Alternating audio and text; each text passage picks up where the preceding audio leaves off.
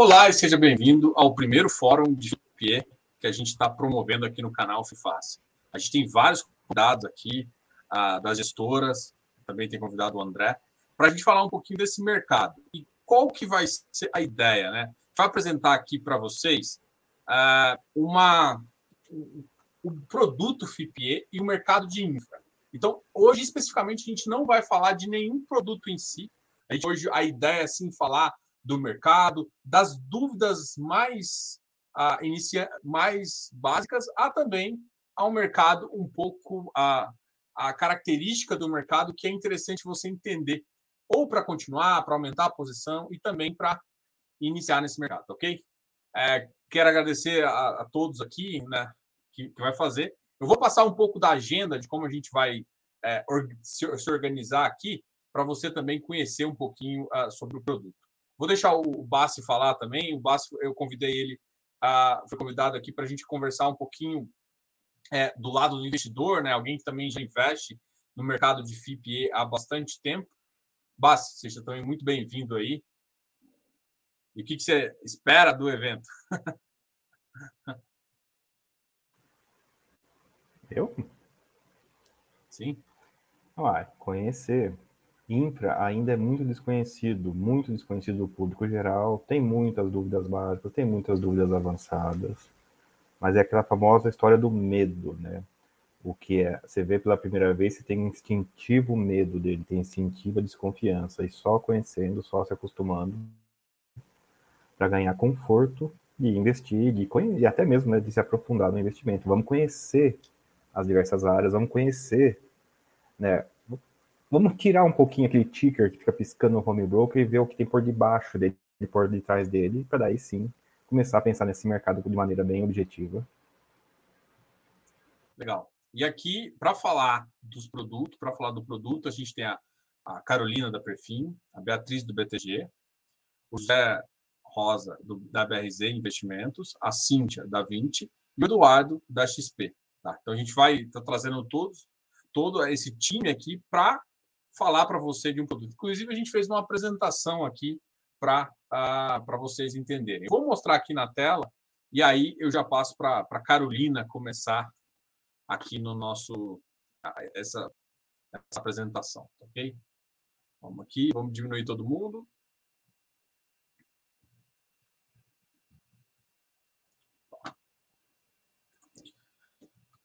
Bom, essa aqui é só, só para explicar, essa aqui é mais ou menos a agenda, né? A gente vai fazer a parte de perguntas e respostas no final. Tá? A gente vai passar por todos esses tópicos antes, é, por volta de 30 a, 30 a 40 minutos, a gente vai fazer esse bate-papo aqui. E depois desse bate-papo, a gente uh, a gente ah, abrir para perguntas, então fique à vontade de fazer perguntas aqui. A gente pode falar. A gente vai, vai começar uh, sobre o tema, né? Primeiro a gente falar sobre o mercado, depois tiro dividendo, depois ativos. A gente vai seguir isso também quando a gente estiver fazendo a discussão é, ali na parte de perguntas e respostas, ok? Eu vou convidar é, a Carol, da, da Perfim, para começar a apresentação. É, pessoal, muito obrigado aí pela presença de vocês e vocês gostem muito do, da apresentação aqui desse fórum. Oi, gente, boa noite. Obrigada, Diogo. Obrigada, Bassi, por essa, é, por mais um tempo aqui juntos. É, assim, acho que pegando aqui o gancho do que o Bassi comentou sobre medo, e aqui a ideia da gente justamente explorar tudo para que não tenha mais essa ideia de medo. É, a gente se juntou aqui nessa iniciativa, né, nós gestoras, justamente para conseguir explorar o máximo possível do que a gente imagina que sejam as dúvidas de vocês, mas assim Sei que a gente não vai conseguir abordar tudo, é, espero ter, assim, grande parte a gente consiga fazer, mas não tem dúvida boba, não tem dúvida né, ruim. A ideia aqui é a gente poder abrir e realmente ser transparente o máximo possível e deixar vocês bem à vontade para perguntar. Então, é, e se não der dessa vez, a gente faz mais uma e, e, vamos continuar aqui na ideia de conseguir abordar o máximo possível das dúvidas de vocês. Então vamos começar aqui bem, bem básico, assim, eu acho que o papel dos FIPS no mundo da infraestrutura, né? Então, assim, infraestrutura, como todo mundo sabe no Brasil, né, existe um déficit há muito tempo, é, ano após ano, e isso é fruto de simplesmente a gente investir menos do que é necessário é, para a gente cobrir esse déficit, e isso, infelizmente, não tem melhorado nos últimos anos, a gente continua é, abaixo aí do que seria, né, pela BDIB, o mínimo necessário para a gente conseguir ir fechando essa, esse gap. É, então, como vocês podem ver aqui no, do lado direito, né, investimento em infra no Brasil, com percentual do PIB, está em torno de 1,6, 1,7, 1,8 nos últimos anos. Então, gira em torno aí de, de 1,5% a 2% há bastante tempo, sendo que o, assim, o indicado seria a gente estar investindo próximo de 4%. Então, é, a ideia aqui que os FIPs né, consigam contribuir com isso, então, no fim do dia, vocês, como investidores cotistas dos fundos, estão é, também contribuindo para que a gente consiga ir cobrindo esse gap, embora hoje seja muito pequeno a representatividade dos fundos, né? Hoje, PL do, do, dos fundos listados né, chega aí a 5,6 bi, corresponde a é, 0,2% do que a gente precisa e tem necessidade de infraestrutura até 2030, mas a gente tem que começar de algum lugar. Então, acho que todos nós aqui, todos os gestores que estão aqui presentes e as demais que não, enfim, não puderam estar aqui, mas é, todo mundo está tentando aqui remar a favor. É, a gente sabe que é um. Uh, é um mundo né, de, assim, bastante diverso, então a gente tem é, setores como energia, saneamento, transporte, é, entre outros, né, e e isso, obviamente, requer um pouco de algum conhecimento sobre esses setores para que vocês fiquem mais à vontade e confortáveis em investir. É, mas fato é que no fim do dia está todo mundo aqui contribuindo para que a gente tente, tente aqui diminuir um pouco essa distância, né, e, e, que o investimento em infraestrutura aconteça no Brasil. Então, em energia, né, a gente tem aí uma necessidade de 450 bi é, entre 2020 e 2029, né, isso está no plano decenal. Uh, na parte de saneamento, que eu acho que vocês devem ter visto, mais recentemente a gente tem falado muito de saneamento, é, a gente tem aí uma necessidade de 700 bi até 2033. É, isso tudo vai de encontro às metas de universalização do setor, é, que, que, vai de encontro a uma melhora substancial né, no setor e, e, não que tem aí uh, acaba tendo externalidades muito positivas até para a saúde.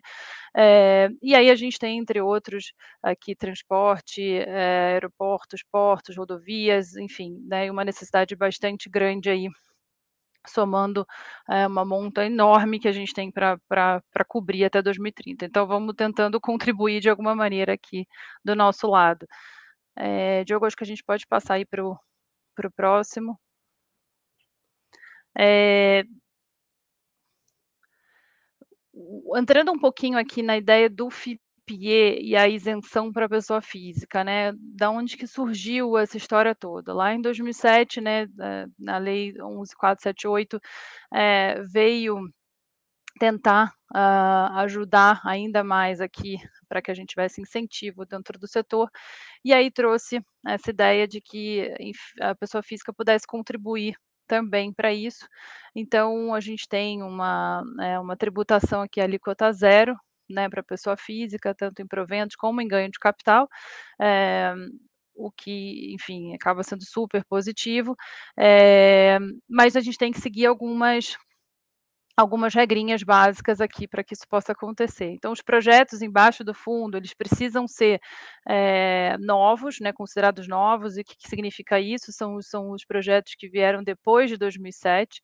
É, o fundo tem que ter no mínimo 10 cotistas, é, e o maior cotista não pode ter mais de 40% do fundo. A ideia aqui é que a gente pulverize, que realmente grande parte aqui da, das pessoas possam participar é, a gente aqui também com a ideia dos fundos listados, a gente conseguiu pulverizar ainda mais, né? Então, esse acho que é, é um grande benefício que a gente está trazendo aí para pro, os investidores poderem participar conjuntamente nesse setor. É, o fundo deve investir pelo menos 90% dos ativos em infraestrutura. E o que, que é infraestrutura pela 11478? É, a gente tem os setores de energia, transporte, saneamento e irrigação. A gente, né, de alguma maneira aqui, enfim, todos nós que estamos aqui, é, temos justamente esses tipos de, de negócio. É, e os FIPZs, então, precisam ter esses 90% em infraestrutura, ou então eles desenquadram. É, acho que podemos passar, Diogo, para o próximo. E acho que um, um, ponto que a gente quis também salientar aqui, né, é, a gente sabe que surgem muitas dúvidas e é, com relação ao, ao, ao, que o veículo, né, o fundo em si é, comparando com outros tipos de ativos que vocês investem no mercado, é, o FII acaba sendo talvez um, uma proxy que o pessoal começou a fazer, porque ficou mais difundido aí nos últimos anos, então o pessoal tenta fazer algum tipo de paralelo com o mundo do, do fundo imobiliário, é, como um ativo de renda, é, mas assim, vamos só desmistificar algumas coisas para poder ficar mais fácil para vocês também entenderem o que, que é cada um na sua caixinha, né? Então, é, o, o FIPE, no fim, você está investindo como renda variável, você está investindo em né, empresas, ativos aqui é, como um acionista. Então, não é um, não é uma renda fixa, é, como a gente tem no caso, por exemplo, da debênture de infraestrutura, né, fazendo um paralelo dentro do mesmo setor. É, o, assim, em, grande parte, a gente está falando aqui, né, é, ele pode até não ser só de renda, mas, enfim, é, boa parte deles acaba tendo aí como é, é um, é um setor com bastante consistência de retornos e é, você tem concessões, uh, ativos com, com na verdade, comercializados com longuíssimo prazo, uma duração muito longa, de fluxos bastante consistente, então eles acabam trazendo no longo prazo algo mais parecido com, com renda, mas ele pode ter, em algum, alguns momentos, algum tipo de crescimento se você estiver é, num processo de investimento é, dentro do setor. É, então, fiscalmente, a gente já falou um pouquinho, ele tem isenção aí no, no caso para pessoa física, tanto no, no, ganho de capital como nos proventos. Isso, isso, difere um pouquinho aqui no caso, por exemplo, do fundo imobiliário. É, na avaliação de risco, né? Então, uh, o que, que vale bastante a pena entender é, o que, que, cada regulamento de cada fundo tem de escopo. Normalmente ele acaba tendo um escopo mais fechado do que você compara, por exemplo, com o mundo de ações. A gente comparando uma, uma, uma ação de infraestrutura com um fundo, é, normalmente o fundo ele vai te trazer uma necessidade de algum tipo de limitação, é, embora, enfim, tem de diversas, né, tem os mais flexíveis ou menos, enfim, mas tem algum tipo de governança que vem entrelado ao fundo. É, é, no mundo de ações, você tem companhias com diferentes níveis de governança, com diferentes níveis de, de entendimento de estratégias, então você acaba tendo aqui, por exemplo, comparando com o mundo de ações, é, um universo mais fechado, de governança mais, mais restrita, o que é interessante e bacana em termos de risco. É, Uh, então, enfim, acho que esses são alguns dos pontos importantes que a gente queria salientar aqui para vocês, as diferenças entre os tipos de negócio. É, claramente que entre riscos, né, quando a gente coloca numa escala aqui é, debênture e renda fixa, né, obviamente você tem um nível de risco menor, mas você também não está participando do, é, do incremento de renda que você possa ter no, no ativo, dado que você não é acionista do, é, então acaba tendo uma limitação de, de ganho no ativo. É, no FII também vai depender um pouco do, uh, do que tem no regulamento desses fundos, e ações a gente já comentou um pouquinho aqui. Então, acho que, de forma geral, esses são os pontos principais e os diferenciais que a gente tem desse veículo. Acho que indo para o próximo.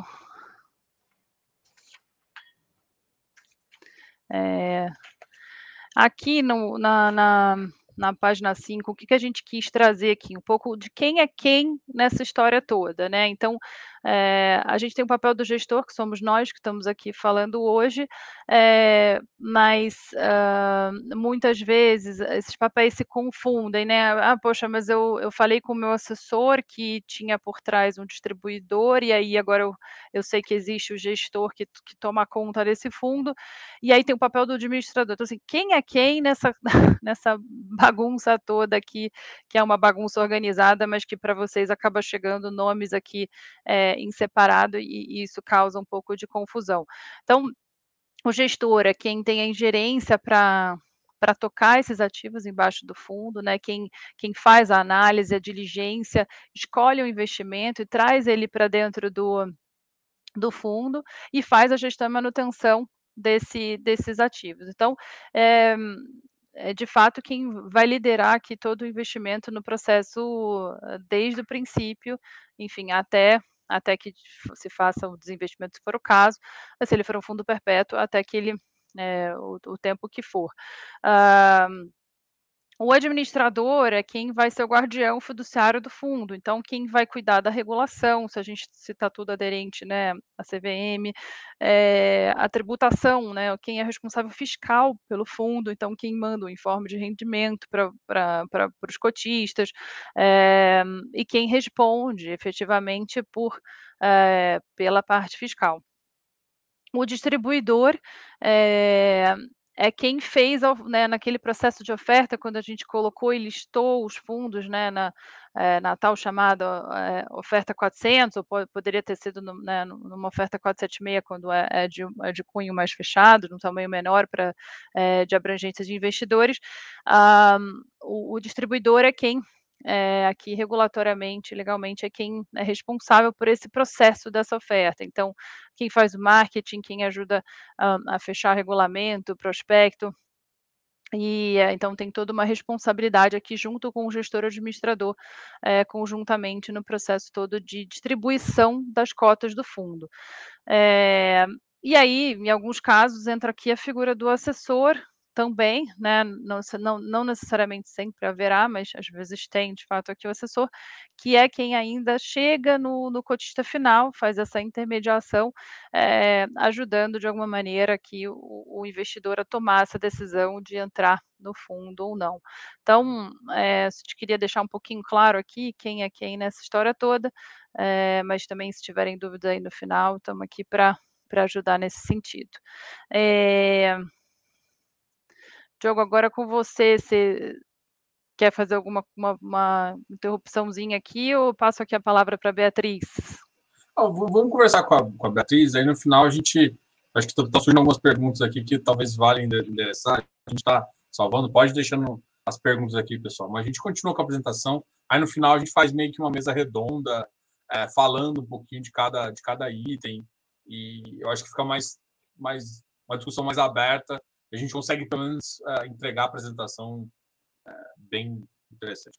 Eu vou chamar agora a Beatriz para o próximo slide aqui.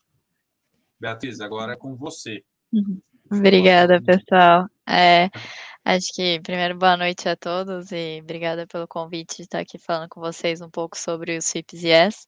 Vou falar um pouquinho sobre como é a maneira correta de olhar é, a rentabilidade desse produto. Acho que por ser um produto novo, como é, foi comentado aí pelas outras pessoas, é, os clientes acabam tendo muita, muita dúvida sobre como olhar a rentabilidade desse produto. Acho que a principal dúvida que, pelo menos, a gente recebe aqui do lado de cada um dos fundos é sobre a amortização. Como esse FIP é, é um produto que foi listado recentemente né, na indústria, e a B3 e por regulamentação, é, todas as, as amortizações, seja de rendimento ou de principal, são chamadas de amortização, é importante a gente separar o que é amortização de rendimentos com o que é amortização de principal. Então, independente de, do, do que for, você vai receber um, um comunicado de todos os fundos quando você receber o seu dividendo que você está recebendo uma amortização. É, se for uma amortização de rendimentos, isso significa que é apenas distribuição de dividendos que vem das companhias investidas de cada um dos fundos. É, se você receber como amortização de principal, aí sim significa que a gente está amortizando o investimento que você fez, seja através de desinvestimento ou através de outros tipos de, de estrutura.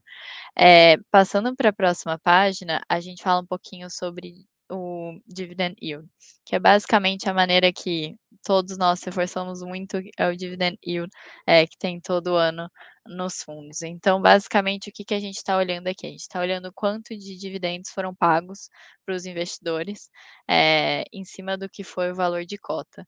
É, esse, essa é uma métrica que é utilizada por todo, todo mundo no mercado, mas acho que é importante tomar alguns cuidados quando olhar essa métrica, principalmente porque o dividend yield mostra basicamente a foto naquele momento. É, então, ele não vai mostrar a rentabilidade é, do fundo em, durante todo o período do fundo, no período futuro. Ele só vai olhar o que está acontecendo no momento que aquele dividendo foi distribu distribuído naquele período de tempo. Então, é importante é, os investidores entenderem que quando eles estão olhando o dividend yield, eles estão olhando só a foto. É, então, é a rentabilidati naquele momento, naquele período escolhido.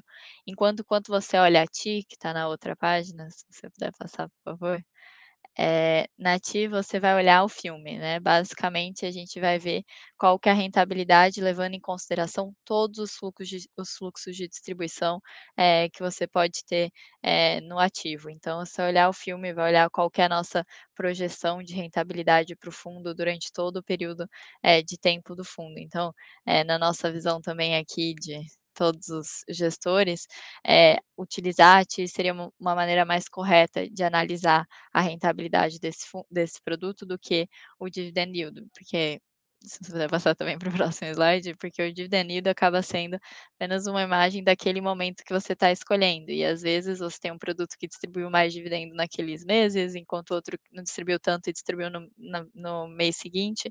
É, então é uma, é, um, é uma métrica difícil de você comparar entre fundos, enquanto se você olhar a tira, é, é, é melhor para você fazer a comparação, entender porque se esse produto faz sentido ou não para o seu portfólio, porque você vai estar tá olhando é, o filme, vai olhar qual que é a previsibilidade de retorno que a gente deve ter é, daqui para frente. Acho que esses são conceitos bem importantes para os investidores é, quando estão fazendo investimento e de entenderem bem é, como que isso é visto, como que isso é reportado. todas essas informações são disponíveis nos relatórios de cada um dos fundos e na nossa visão é bem importante entender a diferença entre o dividend yield e a TI, principalmente porque o dividend yield é uma métrica difícil de você comparar com o FII, difícil de você comparar com a ação, difícil de comparar com outros é, produtos financeiros, enquanto a TI você consegue comparar com qualquer outro produto financeiro. É, acho que, Diogo, seguindo aqui a apresentação, se você quiser passar é, para o próximo. Não, beleza. Uh, agora Ixi, agora eu me confundi, porque que deu uma mudada. Não, sou eu, sou eu que é você, agora aqui. Tá, Exato. Tá. Deixa eu passar aqui a tela. Acho que tem umas perguntas aqui que eu achei bem legais, assim, e a gente vai endereçar aqui, até porque é, a comparação básica em relação ao fundo imobiliário e tem, e a gente vai endereçar aqui, o Hugo está perguntando, o Eduardo também, acho que as perguntas não são muito válidas, mas vamos continuar com a apresentação, vou passar para o José, e a gente... Uh... Opa. Vamos lá. Primeiro, Diogo é, André, obrigado pela oportunidade, boa noite para todo mundo. E acho que é aquilo, a gente está tendo uma oportunidade aqui para falar com vocês, tentando trazer, acho que, mais clareza sobre o produto, né? de uma forma generalizada, né? acho que olhando o FIPE em si. E aí, quando a gente olha a FIPE, que a gente está falando de infraestrutura, a Carol lá no início colocou, né? nós podemos investir aqui em setores diferentes dentro da infraestrutura. A gente pode olhar transporte, energia, podemos olhar aqui saneamento, irrigação, mas ainda assim a gente tem uma série de diferenças entre os ativos que vocês podem olhar como, como target. Né? Nós, gestores, podemos trazer para vocês coisas diferentes. Naturalmente, vocês podem tentar buscar também aqui enquadramentos é, que mais se adequem à sua carteira. Então, exemplo, é, tipo de projeto que a gente vai olhar. Eu vou olhar um projeto de investimento em um ativo privado ou uma concessão. E o que, que quer dizer isso? Né? Ativo privado, geralmente a gente está falando de uma operação de infraestrutura que ela tem o ativo principal, ou seja, ela é dona do terreno, ela é dona dos equipamentos aonde vai ser desenvolvido aquele projeto de infraestrutura, é, e naturalmente ela vai poder explorar isso por um prazo de uma forma indeterminada. É lógico, por ser aqui infraestrutura, e a gente está falando geralmente de atendimento de serviços básicos, ou seja, saneamento, acessos logísticos, etc., você vai ter autorizações correspondentes.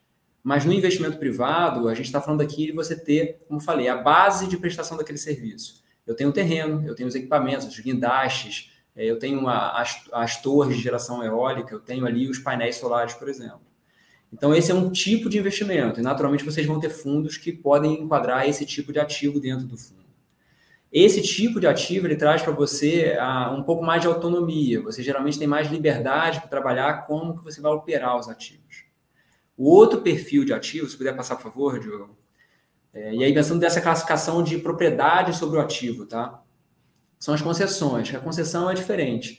É, o, a empresa ela tem pontualmente por um período de tempo o direito de explorar aquele serviço de infraestrutura. E esse direito ele é conquistado como o poder concedente de um determinado serviço vai fazer um processo de licitação e aí um player, um consórcio formado por alguns players vai ganhar aquele processo e automaticamente assumir aquela concessão por um período. E o que, que essa, essa concessão representa? Representa, primeiro, que ele vai ter, dependendo do edital, né, dependendo de como que essa concessão for formada pelo poder concedente, você vai ter que pagar algum valor na frente ou não. Você vai ter uma determinada precificação pré-estabelecida ou não tem um volume de dinheiro a ser investido pré-determinado, ou pelo menos um volume mínimo a ser feito.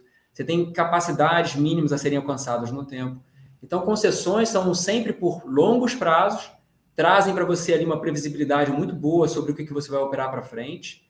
E naturalmente, você tem ali as suas métricas mínimas de atendimento, que o, o, a empresa vai poder trazer uma série de benefícios através daquela prestação de serviço. E, naturalmente, buscar ali eficiências em preço, custos, etc., para também trazer maior rentabilidade e maior qualidade a quem está tentando, a quem está recebendo aquele tipo de, eh, de serviço. Isso aqui é o que acontece em saneamento, acontece em rodovias, em transmissão, ou seja, é, concessão geralmente é muito mais natural ou mais normal a gente ter aqui é, nos processos de nos projetos de infraestrutura, apesar de você ter essas duas diferenças, então projetos privados e projetos concessionados. Se puder passar, por favor, João. E aí a gente entra aqui, acho um pouco no, no critério de tudo bem, é um projeto privado ou uma concessão, mas que tipo de momento de empresa que eu tenho? Eu estou falando aqui de investir num projeto que não existe ainda e vai ser tirado do zero, então é uma nova linha de transmissão que vai ligar uma determinada região ou criar aqui uma redundância em uma determinada região, ou é um projeto que já existe, que só, só precisa de melhoras para aumentar a qualidade ou abrangência do serviço prestado. Então, quando a gente fala de projetos que você tem a criação de uma determinada infraestrutura e que você vai trazer aquilo, uma, uma nova capacidade para uma região. Eu estou criando aqui um novo parque é, solar, eu estou criando aqui uma nova rodovia, uma nova linha de transmissão, um novo terminal portuário.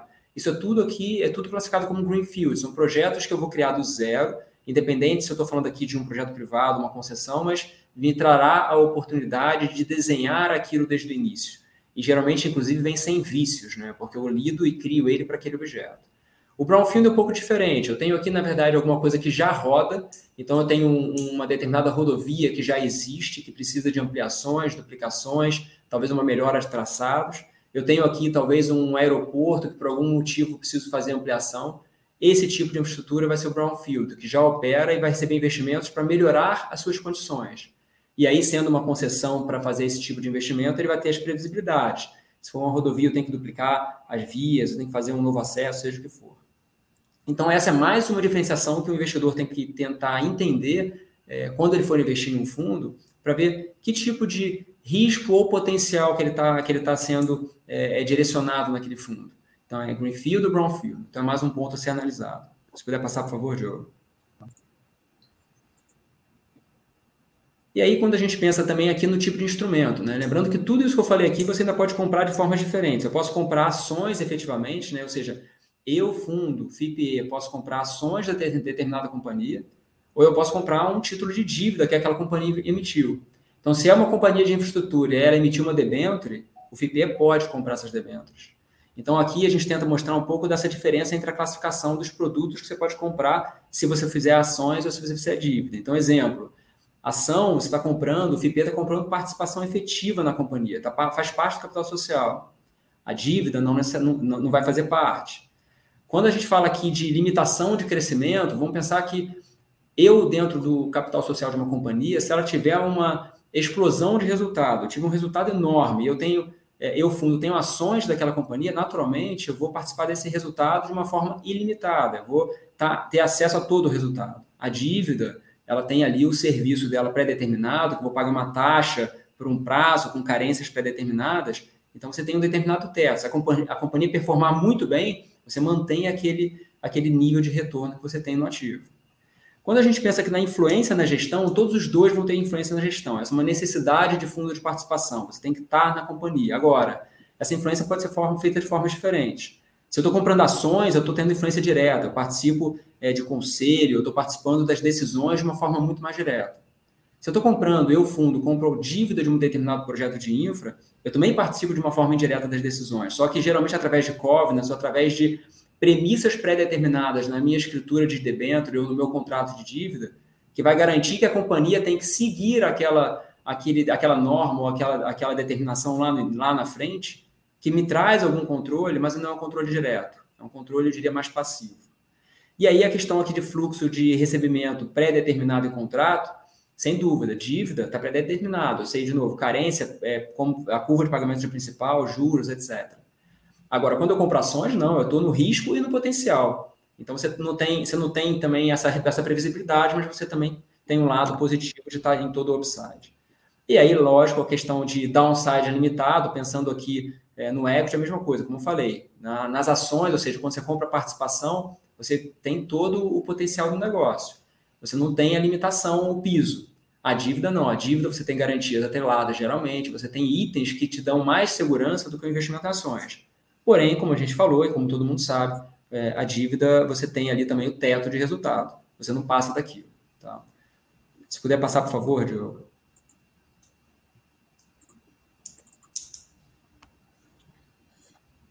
E é isso aqui, acho que a gente passa, exato.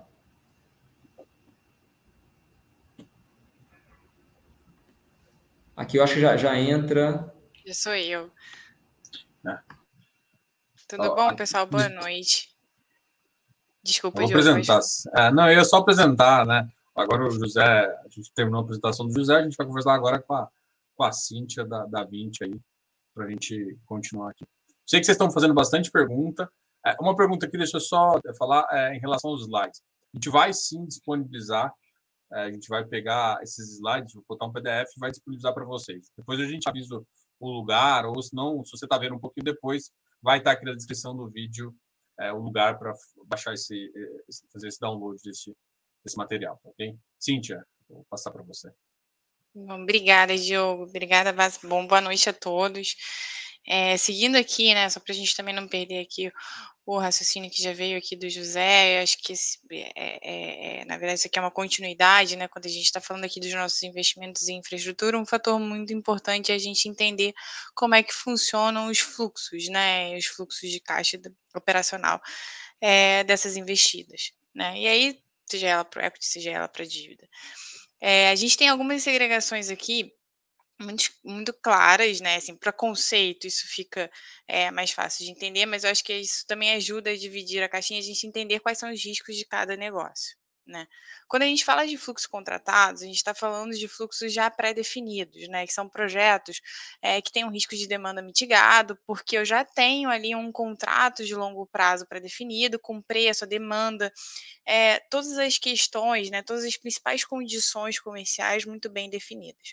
Então, eu consigo ter uma previsibilidade muito grande desse fluxo.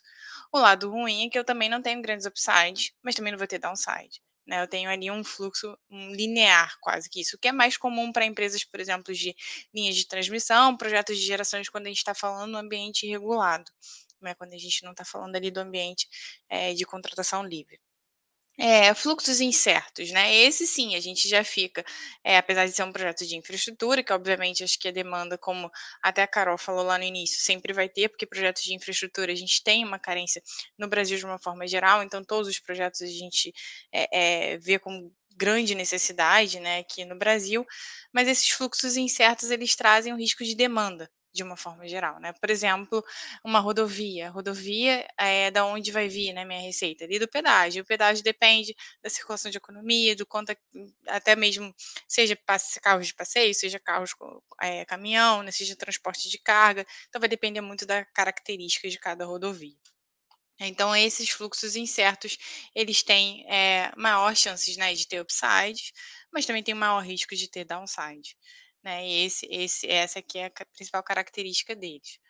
É, a gente tem aqui projetos com prazos definidos e projetos que a gente chama de projetos perpétuos, né? E o que seriam esses prazos definidos? Como a gente falou, assim, vai ficar muito ligado, por exemplo, projetos de é, que estão atrelados a uma concessão, uma autorização especificamente, eles vêm é, muitas vezes esses contratos com prazo em que eu vou entregar para aquele ente privado a possibilidade de fazer a gestão de, de seguir com o desenvolvimento daquele projeto por um período X. Terminado aquele período X, aquele ativo volta para a União, volta para o Estado, seja para o poder público, quem quer que seja, e vai ser relicitado, enfim, vai ser avaliado.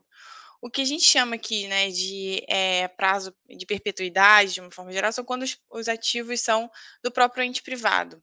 Né? Eu estou desenvolvendo ali um projeto de infraestrutura, mas eu não tenho ali uma concessão, uma autorização por trás. Eu sou dona daquele projeto. É, posso até ter, desculpa, uma concessão, uma, uma autorização atrelada, mas terminado aquele prazo, aquele ativo continua sendo desse ente privado e ele pode continuar desenvolvendo em outras frentes. Tá? Pode passar, Diogo.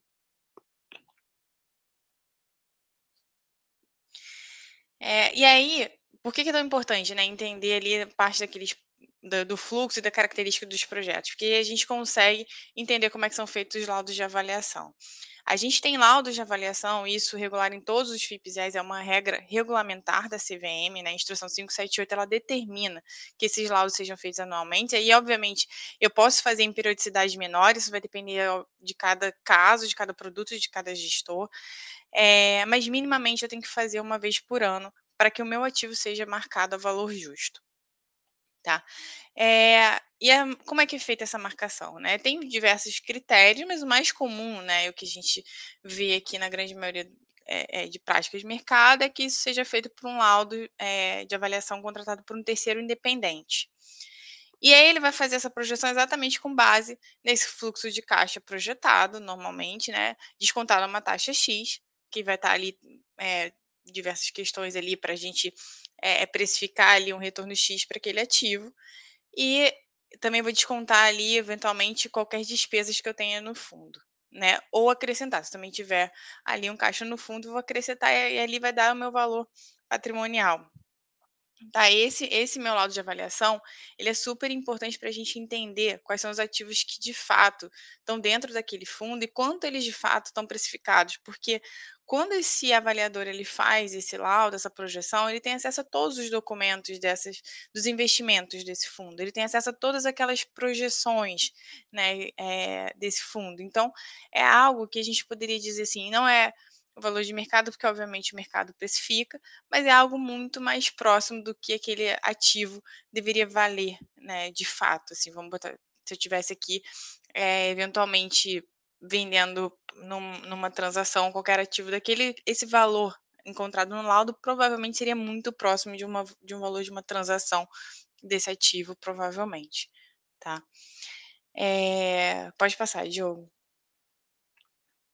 E aí eu acabei me antecipando um pouco, né? Falei a questão do valor patrimonial, como a gente estava compondo ali do fundo que pegava ali a questão do laudo de avaliação, e aí eu posso vou diminuir as despesas do fundo, acrescentar eventualmente o caixa, para que eu chegue no valor é, total de que eu tenho patrimônio no fundo, né? E aí eu chego no valor total que eu tenho de patrimônio no fundo e divido pela quantidade de cotas que esse fundo emitiu. Eu vou chegar ali no valor da cota patrimonial. Ou seja, esse valor da cota patrimonial ele está diretamente ligado a um valor que a gente encontra nesse laudo, seria um valor muito próximo de um valor de transação de mercado que a gente esperaria que fosse. Por outro lado, o valor de mercado é o valor que vocês veem na tela, né? Ali que vocês estão negociando diretamente, é o valor precificado é, pelo mercado de uma forma geral e que pode ter distorções, obviamente, desse valor patrimonial. É, para a perspectiva de risco do, do negócio, é, eventualmente até assimetria de informações, né? Como a gente falou, por exemplo, o avaliador, quando ele consegue fazer essa, essa avaliação, ele tem ali todas as informações e todos os documentos necessários para conseguir chegar àquele valor. O mercado, ele vai pegar uma percepção, às vezes uma comparação de um par, e vai, vai, vai fazer essa avaliação de acordo com o que ele tem ali disponibilidade de disponibilizado de informações. Então, pode ter essas distorções. É normal que aconteçam essas distorções, né? O que a gente busca sempre é que essas distorções sejam cada vez menores para que o mercado consiga ter o mesmo a mesma base de informações que um avaliador eventualmente é, consegue ter para que essas informações estejam sempre assimétricas, né? É, e aí, até um ponto aqui que é curioso, que é, a gente vê bastante isso no dia a dia, quando a gente distribui resultados, né? E distribuição de resultados, só para fazer um parêntese, é uma nomenclatura que a gente tem comumente aqui utilizado para para esclarecer até aquela divisão que a gente tinha lá, que a gente comentou antes, né, do que, que eu estou distribuindo de resultado de amortização de rendimentos, efetivamente, e do que, que eu estou amortizando o principal. Então, a gente é, adotou até que é, é, a gente tem buscado unificar um pouco essa nomenclatura, a gente aqui no nosso grupo até conversou bastante de uma nomenclatura que poderia esclarecer isso melhor para o mercado em geral, e a gente tem utilizado essa nomenclatura de distribuição de resultados, para deixar claro que aquilo ali que está sendo distribuído é de fato resultado das companhias operacionais, e não uma amortização do, do, do, do rendimento feito inicialmente. É, mas e, e, aí o que acontece? Eu tenho o valor da minha cota da minha cota de mercado lá na tela da B3 e eu distribuo o resultado hoje. O que a B3 faz? Ela no dia seguinte ela pega aquele valor de tela e reduz da minha distribuição de resultados. Nessa, nessa mente de que ah, agora que eu distribuí resultado, eu tenho que reduzir essa despesa que o, que o fundo correu. Né? O fundo ou a empresa, tá? Porque isso aqui é a mesma regra tanto para ações quanto para cotas. É, e aí no dia seguinte a, a cota ela amanhece, que a gente chama aqui carecada. Né? É, não necessariamente é porque a cota caiu. É, foi só um ajuste né, administrativo da B3 decorrente dessa distribuição de resultados. Tá? Acho que esse aqui é um outro ponto que a gente vê que gera bastante dúvida também no mercado de uma forma geral. É, o próximo slide a gente já passa aqui para o Eduardo da XP. Obrigado, Cíntia. Boa noite a todos. É, obrigado, Diogo, André, por receberem a gente aqui.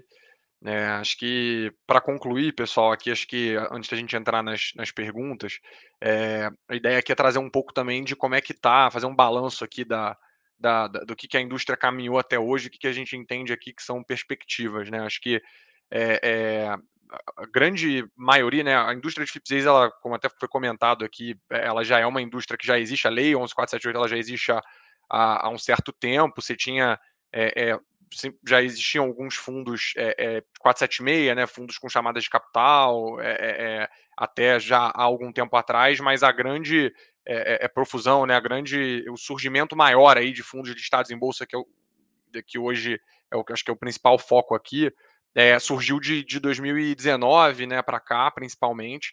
já tinha um outro, mas, mas acho que a, a quantidade aumentou bastante de 2019 para cá. É, e, e, a gente vem acompanhando aí uma, uma, uma trajetória que, de, de, um, de uma indústria que está sendo trazida para cada vez mais investidores, o que eu acho que é um ponto muito positivo.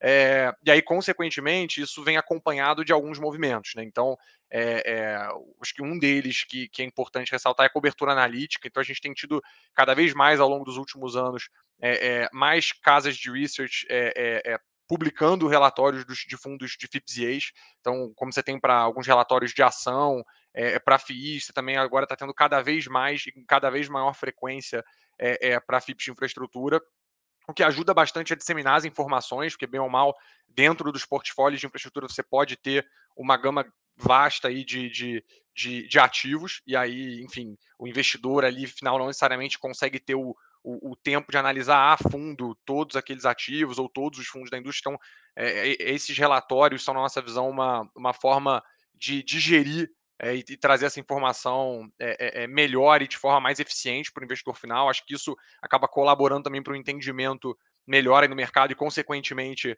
uma melhoria na, na, né, na, na, na, forma como os fundos são encarados, na, na, na, desmistificação, né? Acho que, como a Carol comentou, é, é, é, desse tipo de produto.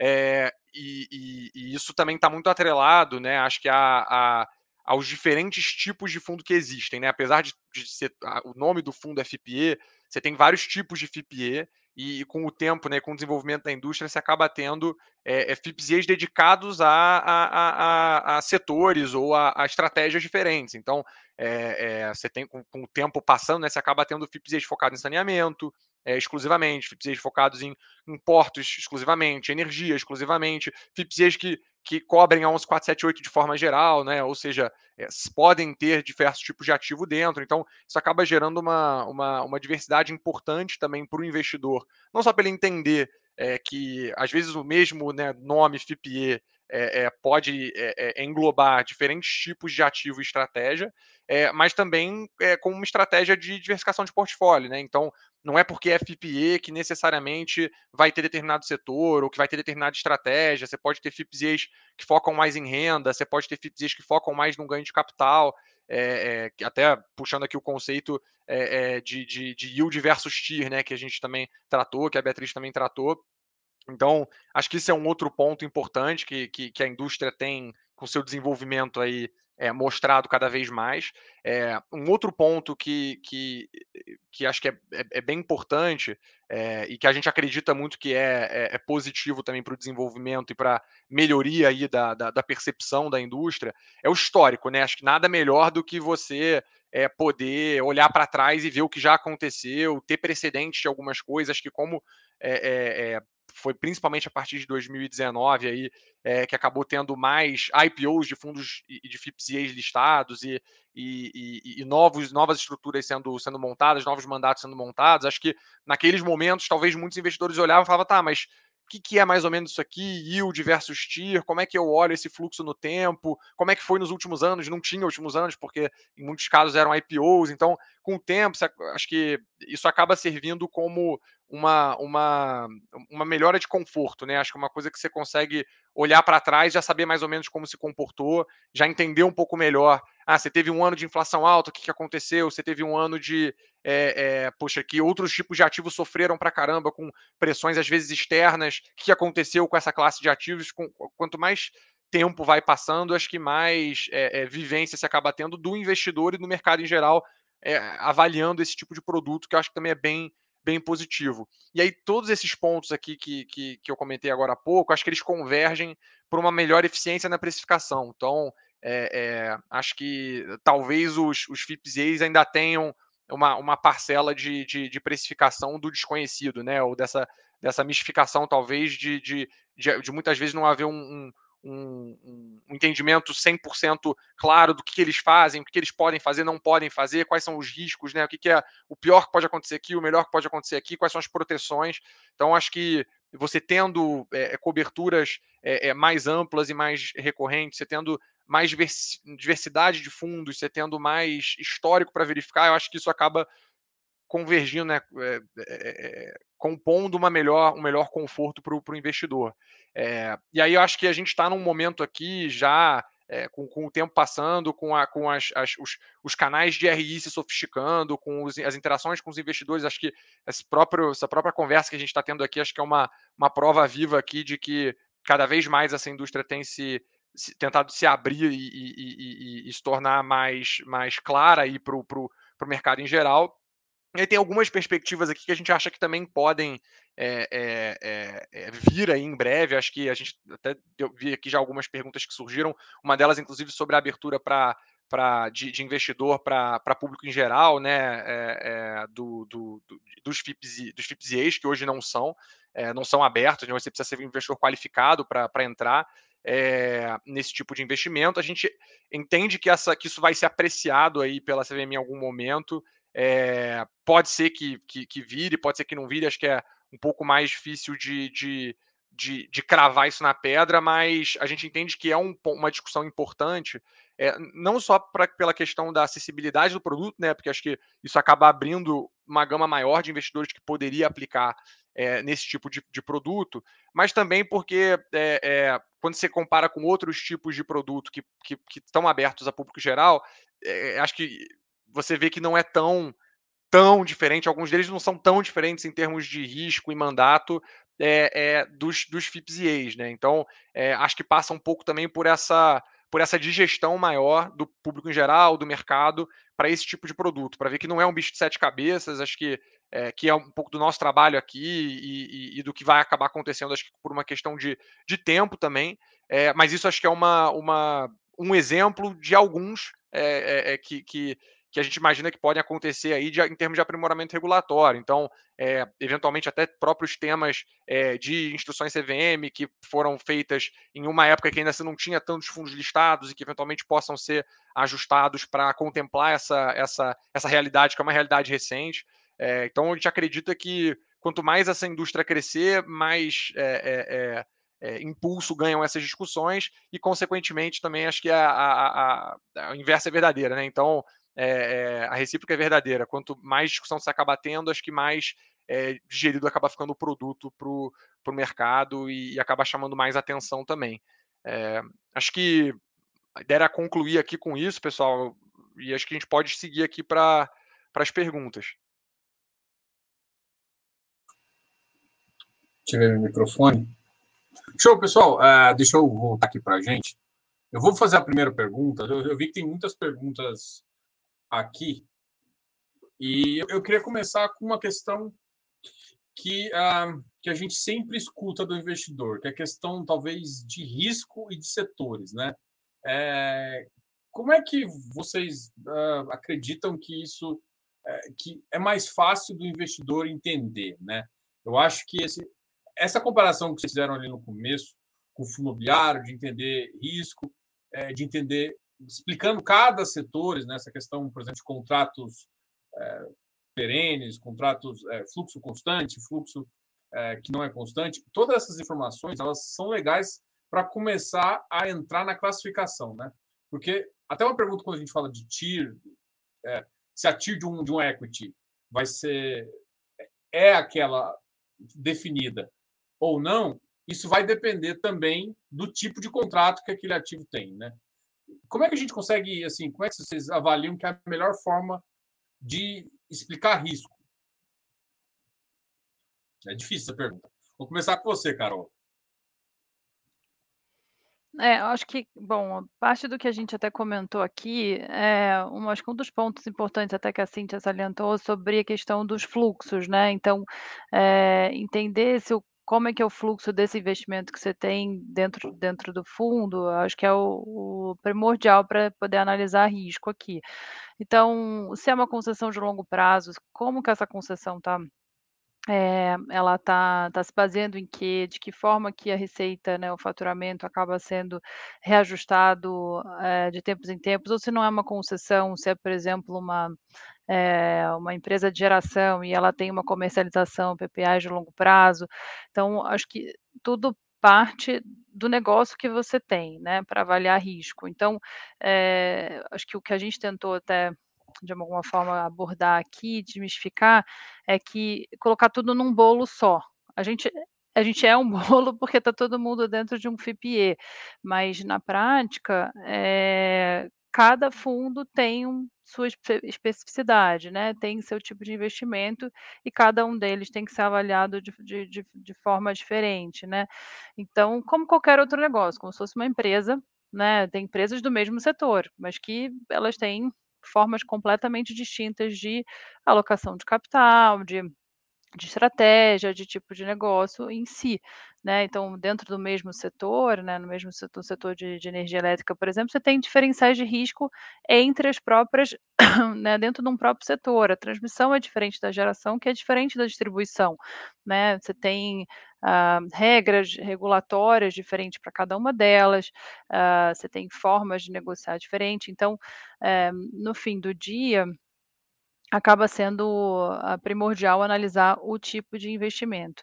É, além disso, acho que até uh, o Eduardo abordou agora há pouco, né, assim, olhar um pouco do histórico, de como, de que forma né, os próprios fundos estão se comportando para tentar entender um pouco a dinâmica desse próprio negócio, né, tipo, numa determinada conjuntura, é, você pode ter uh, o investimento sofrendo mais ou menos e tentar sensibilizar isso no tempo. Então, assim, tendo algum tipo de expectativa de como que as coisas vão ficar de forma conjuntural, poder entender como é que esse seu negócio, esse seu fundo vai acabar é, uh, tendo, tendo comportamento diante desse, desse cenário. Então, é, acaba sendo, acho que, esses os pontos principais aí para uma análise de risco, né?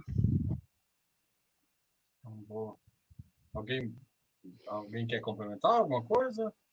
Tem uma, tem uma outra pergunta aqui, que uh, é a seguinte, do Miguel. Eu acho que parte ainda, uh, que eu escuto bastante no mercado, é que a, as pessoas ainda têm. É, eu vi uma pergunta sobre relatório, falar, não, de ainda, por exemplo, querer que as mesmas informações que tenham nos fundos imobiliários tenham nos FIPS é, e, e, aí começa a surgir, inclusive, essa pergunta, né? Por exemplo, o, quanto, o quanto de TIR a gente pode confiar?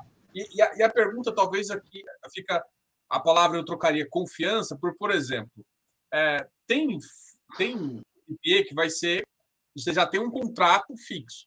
Então, basicamente, o risco, quando você tem um contrato fixo, é um risco operacional. E tem outros, que a gente até falou durante a apresentação, até a gente, eu gosto de deixar isso no final, porque a gente já passou por todos os assuntos, você já tem um, um outro, uh, um outro segmento onde não, você, você é dono do ativo e ele, ele pode variar para mais ou para menos. Né? É, então, o que, o que eu acho que o investidor tem que entender nesse ponto aqui, e aí eu já estou fazendo meu insight, é eu acho que é voltar nessa, né, né, pelo menos nessa, nessa apresentação, e entender que cada tipo, ou seja, quando você não tem, quando você tem um, um fluxo que não é 100% contratado, que você ainda vai é, ter a flexibilidade, né? por exemplo, uma rodovia, você tem essa flexibilidade de quantos carros estão passando, se a economia vai mal, vai passar mais, isso aumenta a receita. Se a economia for pior, isso vai menos, isso vai, vai fazer. Em contrapartida, quando você tem. Vou, eu vou citar a transmissão aqui, porque eu acho que é um, um contrato que todo mundo já conhece das apps. Então, a, quando você tem um contrato de RAP de concessão de um, de um, de um prazo determinado, essa TIR é um pouco mais é, flexível. Não significa que a de concessão de, de, de, de estradas não seja, não seja aceitável. Só que, por exemplo, ela segue o um modelo. Existe uma modelagem, o que talvez falta um pouco do pessoal conhecer um pouquinho, existe uma modelagem matemática para esses dois cenários. Só que um é mais certo, o outro é mais errado. Então, o segmento que você está vai dizer um pouco disso, né? Eu, eu queria que vocês dissessem, eu tô, acabei empolgando aqui na resposta. Eu vou falar bem rapidinho, Diogo, se eu puder, só porque eu já faço um link do que eu estava falando agora. Então, é exatamente a questão de risco que a gente estava abordando, né? Então, é, o, a análise do, do modelo, enfim, ele, ele parte do princípio do, do tipo de ativo que você tem. Então, é, se você consegue ter uma previsão maior de, de receita, você vai ter um, uma quantidade de, de, de retorno, de, de, expectativa de retorno maior, né? E aí é, é a diminuição do risco que está exatamente atrelado com a mesma coisa. Então, eu vou parar por aqui para deixar todo mundo falar. Até complementando. Desculpa, Cintia, vai em frente. Não, desculpa, Beatriz, mas é, acho que sim, complementando aqui um pouco a Carol, que vocês falaram, Diogo, acho que não é só a TIR, né? Acho que quando a gente está falando da modelagem, tem diversas premissas. Todas essas premissas, as principais, elas estão nesse relatório. Então, acho que o que tem que olhar muito mais assim é quanto que as minhas premissas, né, que eu estou mostrando ali no meu relatório, minha geração de, de receita está dentro do esperado, minhas despesas estão dentro do esperado, é, elas estão aderentes porque ali o gestor já está dando, também está mostrando o quanto ele está aderente àquele modelo que ele, aquele valuation que ele fez lá atrás para aquisição do ativo. E aí ele já está mostrando, olha, se está aderente, obviamente eu estou muito mais próximo de atingir essa metia. Na hora que isso aqui, né, de alguma forma movimentar de alguma forma relevante, que eu não conseguir é, compensar né, na minha gestão em algum outro meio, aí sim eu vou poder vou ter, vai acender aqui uma luzinha vermelha, agora eu vou ficar preocupado. Mas, assim, é, é, é até curioso, e você falou até um pouco aqui dos casos, porque assim, as pessoas ficam muito preocupadas em validar, né? Tudo é óbvio, eu acho isso é óbvio, é ótimo e é normal. É, mas tem que buscar as informações corretas para validar, né? E às vezes, assim, porque quando a gente coloca as informações no relatório, a gente dá essas informações muito mastigadas, já prontas né, para consumo ali do, dos nossos cotistas e potenciais investidores. É, e às vezes, por exemplo, se eu for confrontar com uma DF, é, para alguns casos, nem sempre a DF societária é o que vai trazer a maior realidade do ativo. A gente até tem aqui para alguns setores DF regulatória que traz muito mais a realidade do ativo. Então, quando a gente traz ali aquelas informações né, primordiais, receita, dívida, despesas, a gente já está dando ali o um indicativo do quão próximo daquela TIR projetada que a gente tinha, esse ativo tá. Né? Acho que se eu puder complementar aqui claro. um outro ponto que é, é importante levar em consideração, acho que tem dois aspectos aqui que eu ressaltaria. Primeiro aspecto é o momento do ativo, né? Acho que tem uma questão de, obviamente, é um ativo que está sendo desenvolvido, que você ainda tem um, uma complexidade de obra, é, você tem uma incerteza muito maior quando você está olhando essa TI, porque obra, é, eu brinco, é difícil quando você está fazendo um projeto grande de infraestrutura, mas todo mundo já passou na vida pessoal por alguma obra, já é difícil na sua casa. Então, imagina quando você vai para alguma uma obra muito maior, um projeto muito maior de infraestrutura. Então, você tem que ficar, tem um certo tipo de cuidado e um certo de risco atrelado. Se você está falando de um ativo que é contratado, como por exemplo uma linha de transmissão já operacional, as atualizações que você tem são poucas, né? Acho que os relatórios acabam não sendo muito ricos, iguais você vai ter no FII, ou como você vai ter quando você acompanha outro tipo de ativos de infraestrutura, porque um ativo operacional de linha de transmissão, a gente não tem muita novidade, né? O ativo está operacional, está performando bem, as premissas continuam as mesmas, não tem muita novidade para você contar para o cotista todo mês, né? Acaba que é uma atualização mais trimestral, em alguns momentos até semestral, para você ver eventualmente uma mudança. Que é o que traz, que torna esse produto interessante, porque a volatilidade que você tem é, do mês a mês na performance dos ativos, principalmente nos ativos mais protegidos, que você já tem uma receita contratada, é baixa. Então, o cliente não vai ter, ver muita mudança ou muita novidade ou uma atualização diferente, né? É, no final do dia, a gente só está seguindo o que é o modelo, o ativo está operando bem, não tem muita novidade. É, enquanto se você olhar o FII, você vai ter, se você está olhando no shopping, se você está olhando é, a parte comercial, vai ter, ah, tem um inquilino novo, não tem, como está o esforço comercial, aumentou, não aumentou. Então tem a maneira de olhar é diferente do que outros produtos. E não sei se tem alguém que também quer colocar alguma outra coisa aqui. Assim, você me, aqui, vamos pensando o tipo de ativo, né? Acho que até a Carol talvez tenha falado isso. Aqui é um pouco parecido com isso. Eu tenho um contrato de longo prazo, o meu produto acaba talvez sendo mais parecido com renda fixa. Eu tenho contrato de longo prazo, é representativo dentro do fundo, etc. Agora, eu tenho aqui um negócio que opera com spot, eu vendo energia no spot, eu opero, teoricamente, um volume de pessoas, um volume de mercadorias no spot. Eu estou muito próximo a uma, uma variação de companhia, de ações. E se eu tenho, por exemplo, capacidade de expansão futura contratada, teoricamente, a minha TIR vai ser provavelmente bem maior do que o meu dividend yield de hoje. Então, é, todos esses aspectos, quando forem sendo analisados, é importante saber. É contrato de longo prazo ou não é? Eu tenho potencial de crescimento futuro ou não tenho? essa diferença entre dividend yield, que é uma foto do filme inteiro, como foi colocado pela Beatriz, né? Assim, é, o, o que está na mesa, né? Eu tenho como crescer, eu tenho concorrentes na área, eu tenho diferenciais para ganhar mercado frente a esses concorrentes. Então, no final, é uma análise de companhia. Acho que esse é um ponto importante. Assim, quando investe no FIPE, está comprando, na verdade, isso, a participação futura em uma companhia. Pode ser, pode ser dívida, mas geralmente ações, você tem que entender esse fluxo futuro. De onde vem esse fluxo? Por que, que você vai ter ele ali? Está contratado, vai crescer? Quem são os concorrentes? Por aí.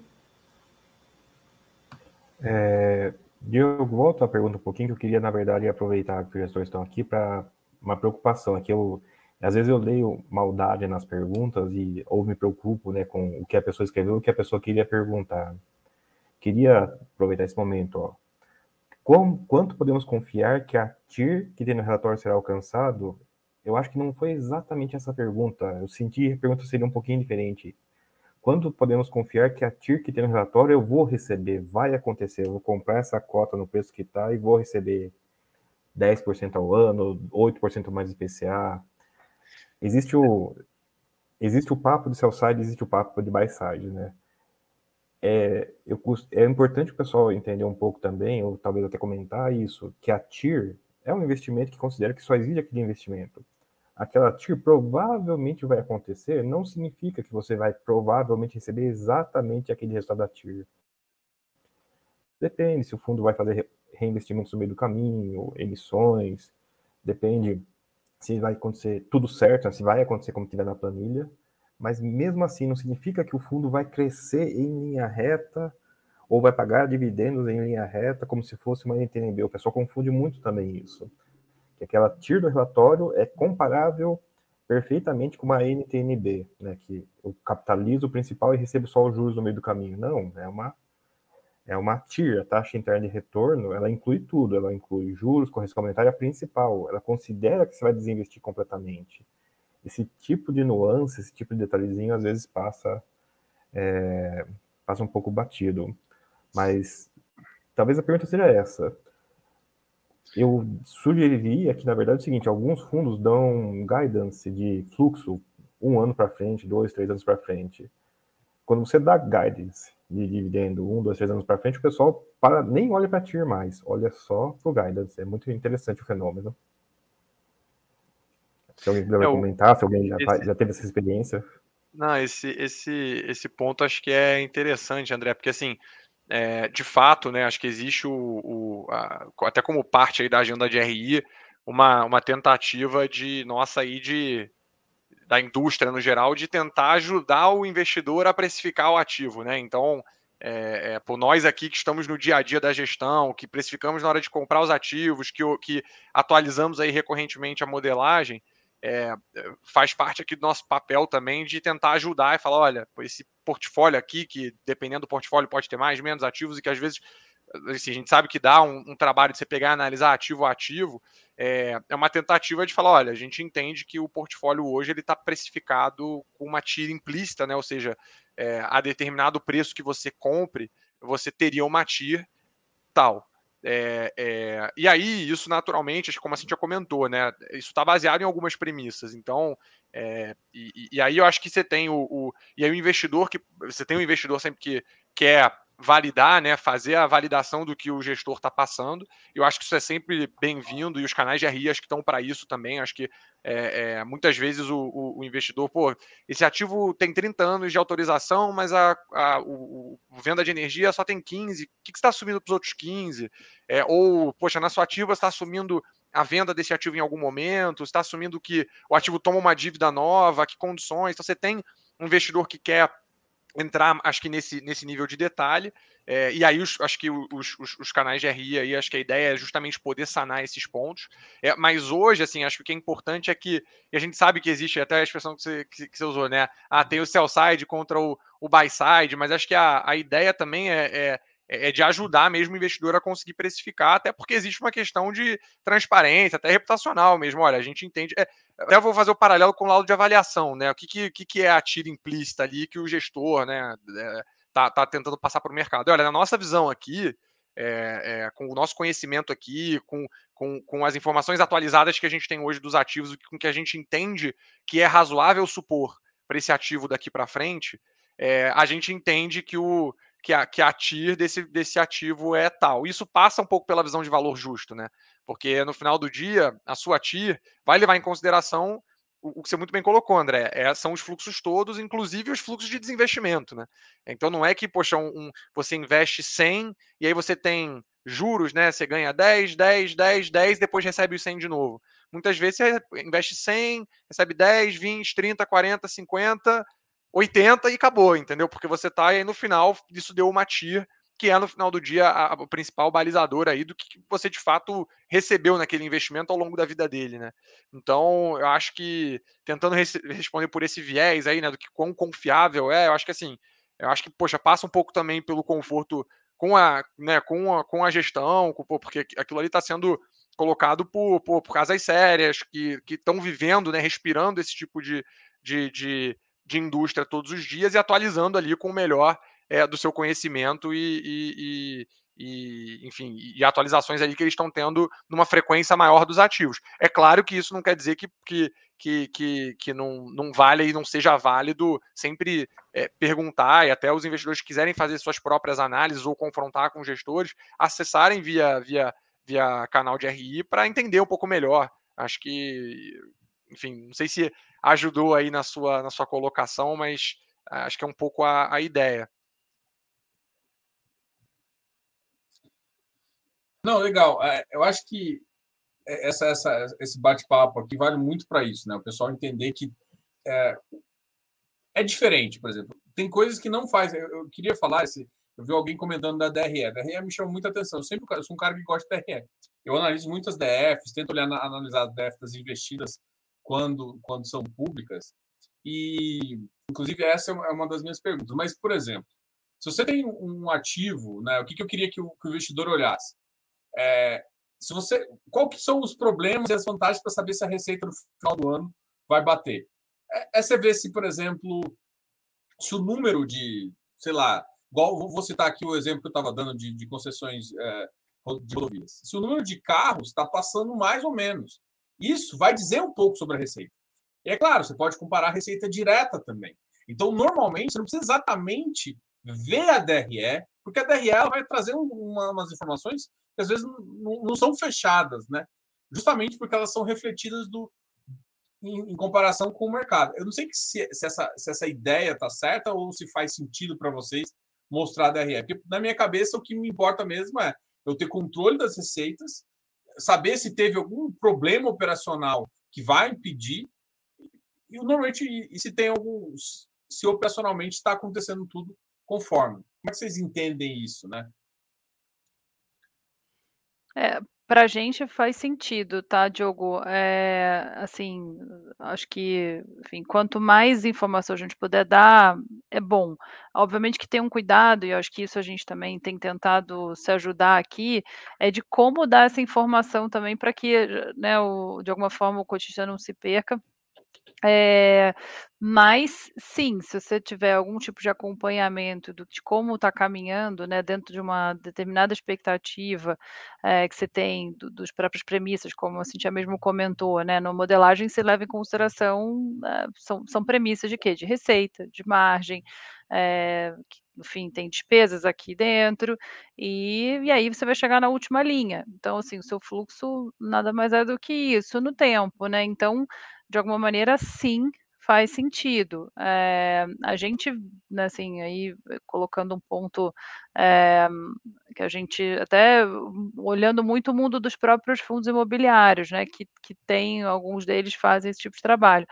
É, alguma coisa nessa linha, eu acho que pode ajudar. Eu não sei o quanto, né, tantas pessoas como você, enfim, param realmente para fazer, ou até mesmo sabem que em alguns, alguns sites de algumas gestoras tem esse tipo de informação, mas seria, acho que é, ajuda bastante, né? Assim, do ponto de vista de análise, você acompanhando como como está a execução dos ativos dentro do fundo, você consegue contar essa história no tempo. Bom, uma pergunta aqui, eu vou já seguir com as perguntas, mas eu queria fazer uma que eu acho que é a questão da governança das investidas, tá? É, muitas são empresas fechadas, né? E eu acho que algumas, algumas são abertas ou algumas têm parcerias com empresas abertas, e isso gera é, algumas limitações de informação. Como que lidar, como é que explicar isso para as pessoas? Eu acho que isso é uma Uh, eu já recebi alguns clientes e não, mas eu tenho que isso. A gente está tá explicando para o assunto e ele fica ainda na dúvida justamente porque eu falo, olha, tem coisas que não ficam no fundo, ficam justamente nas investidas. Às vezes uma tomada de uma de uma dívida, a dívida às vezes ela não pode ser informada antes de acontecer. Né? O mercado imobiliário ele, ele acabou sendo muito positivo porque você acaba você vê a, a dívida aqui, você sabe que tal fundo tomou e já vai para aquilo lá. E no mercado de infraestrutura, você tem uma diferençazinha. Às vezes, a taxa da dívida, é, é às vezes até o banco nem quer que informa para o mercado inteiro. Né? Como é que lidar com esse tipo de, de situação? É. Aí você tocou num ponto aqui. Ai, desculpa. Seguir, desculpa. Vai seguir. Você tocou num ponto aqui super importante, né? E de fato, essa questão é, da governança, ela, por exemplo, para os FIPs, ela ainda não é muito bem regulamentada. O que a gente tenta fazer, aqui todos nós, é trazer o mais próximo possível, por exemplo, do que se aplica para essas para as empresas, né, de capital aberto de uma forma geral. É, o que tem são restrições regulatórias que isso se aplicam tanto quando eu estou no fundo ou quando eu estiver falando efetivamente de uma empresa. É, o que, que acontece? Por exemplo, como você falou, né, das dívidas. As dívidas ela ficam em período de silêncio até que ela seja totalmente distribuída, concluída, tomada, né, pela, pela empresa. E aí eu não posso divulgar nenhuma informação dessa dívida, nem porque fica a CVM vai entender como se eu estivesse ali prospectando, é, captando, é, de alguma forma fazendo alguma publicidade. E eu não posso, se eu tenho uma norma regulatória referente a isso. Por outro lado, a gente também disponibiliza várias outras informações, é, quando a gente está falando aqui né, de uma empresa investida, as próprias as DFs elas ficam disponíveis. É, a gente tem os relatórios, todos aqui tem relatórios né, recorrentes para que a gente é, passe essa, essas informações. E todos aqui têm um canal de RI, exatamente para trazer o cotista para perto e a gente conseguir esclarecer essas informações. Algumas restrições que a gente tem são restrições, às vezes, estratégicas. Porque, assim, obviamente que se eu chegar aqui e colocar toda a minha estratégia de negócio, todos os meus outros concorrentes estão aqui, vão lá e vão fazer a mesma coisa, vão, enfim, né? Então eu tenho que ter uma preocupação, é uma estratégia minha de negócio, isso é bom para o meu cotista, né? E, é, e isso funciona numa empresa também, da mesma forma. A empresa ela também ela tem um limite de divulgação. Quando esse ato se torna público e está consolidado, um dia, uma transação, ok, vai ser publicado e vai dar essa publicidade. E, e sim, não tem nenhum aí aqui que não vai prestar as informações que o cotista queira ter. Né? A nossa preocupação, de uma forma geral, é realmente só preservar a companhia, preservar as estratégias de negócio, de uma forma geral, é, é, mas dando a maior parte de informações possíveis para todos os cotistas. Assim, acho que um, um ponto adicional, né? Acho que alguns cotistas, alguns clientes, na verdade, vêm dizer como vocês têm gestão na companhia, vocês sabem o que está acontecendo, acho que é um ponto importante, assim, todos os gestores aqui sabem o que está acontecendo nas companhias, e é um pouco do que o Eduardo colocou. Com o histórico dos fundos, vocês vão vendo resultados, vocês vão conhecendo os produtos, vão conhecendo as gestoras, e naturalmente, esse tipo de proximidade que a gente tem com a empresa, que naturalmente a gente é, não pode abrir todas as informações de uma forma imediata é, para todos, a gente está lá defendendo o interesse do fundo, a gente está lá aplicando a governança que a gente tem dentro das companhias, buscando exatamente o potencial de resultado e sustentabilidade futura. E esse tipo de ação, sem dúvida, vocês vão vendo com o tempo e ganhando confiança com o tempo, é um pouco da questão do amadurecimento da indústria. E aí acho que um ponto importante, todos os fundos eles têm regulamentos específicos que trazem ali é, alguma obrigação mínima e periódica de é, informações, por exemplo. Então é importante quando você for analisar, não só entender do fundo o ativo que ele investe, o setor que ele está, o subsetor da infraestrutura, mas também entender um pouco disso, assim, o que, que você vai ter de acesso pra, naquele fundo específico. Por quê? Como a gente colocou, cada empresa ela tem uma governança, as empresas investidas pelos fundos, né? que talvez vete a, a, o anúncio de informações mensais, trimestrais, só permita semestre ou ano. E esse tipo de informação é importante que você tenha pelo menos o conhecimento do que é o mínimo a se esperar para depois você saber, ó, eu sei que terei essa informação, se vier mais, ótimo. Mas sem dúvida, acho que o nosso papel aqui como, como gestor é, primeiro, trazer sempre o mais rápido possível para vocês. Segundo, estar tá disponível para poder responder perguntas. Eu acho que todo mundo que está aqui nesse, nesse chat e nas outras gestoras que não puderam participar, tem aqui áreas de RI que estão, sem dúvida, prontas para atender. É, pode talvez demorar um pouco, mas todas acho que acredito que atendem rápido com qualidade. Então, busca isso, usa. É, mas acho que o regulamento é um ponto importante para vocês entenderem essa periodicidade ou como que essa governança se aplica nos dois sentidos, na companhia investida e do fundo para o acionista, para o investidor.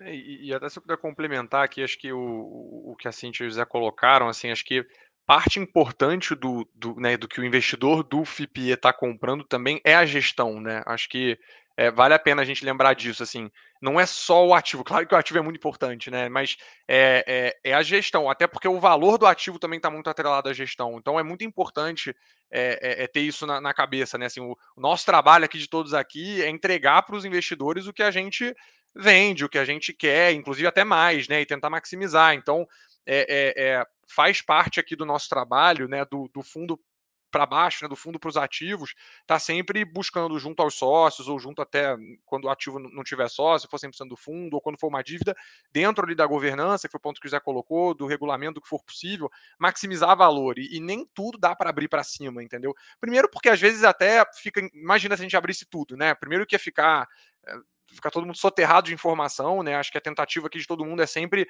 tentar trazer pontos-chave que ajudem a, a, a identificar, pô, tá tudo bem, tá tudo mal, o que aconteceu, é, é, é, de uma forma mais concisa, porque você tem vários tipos de investidor. Você tem a, investidor que tem uma série de ativos, está olhando ali, mas não quer fazer o valuation de todos os ativos. Então a gente tenta trazer sempre de uma forma objetiva e, e, e muitas vezes sumarizada. É, e além desse ponto também de ser muita coisa que acontece no nível dos ativos, tem o um ponto que a gente já colocou também, né? Que é que é que nem tudo você pode abrir, às vezes por causa de sócio, às vezes porque pode até jogar contra o que está fazendo. Então, vou dar um exemplo aqui simples, só para ilustrar, mas assim, às vezes você está estudando vender uma empresa do, do, do, portfólio do fundo. Imagina se você sobe, entra no call trimestral e fala, ó, oh, pessoal, estou pensando aqui em vender a empresa tal. Primeiro que você pode matar o seu processo de venda, você pode fazer com que o seu, o seu, a sua gestão da companhia é, é, é, fique preocupada, porque muitas vezes em processo de venda, se for um estratégico, às vezes ele pode querer né, incorporar a gestão do ativo e mandar embora a equipe que está lá embaixo.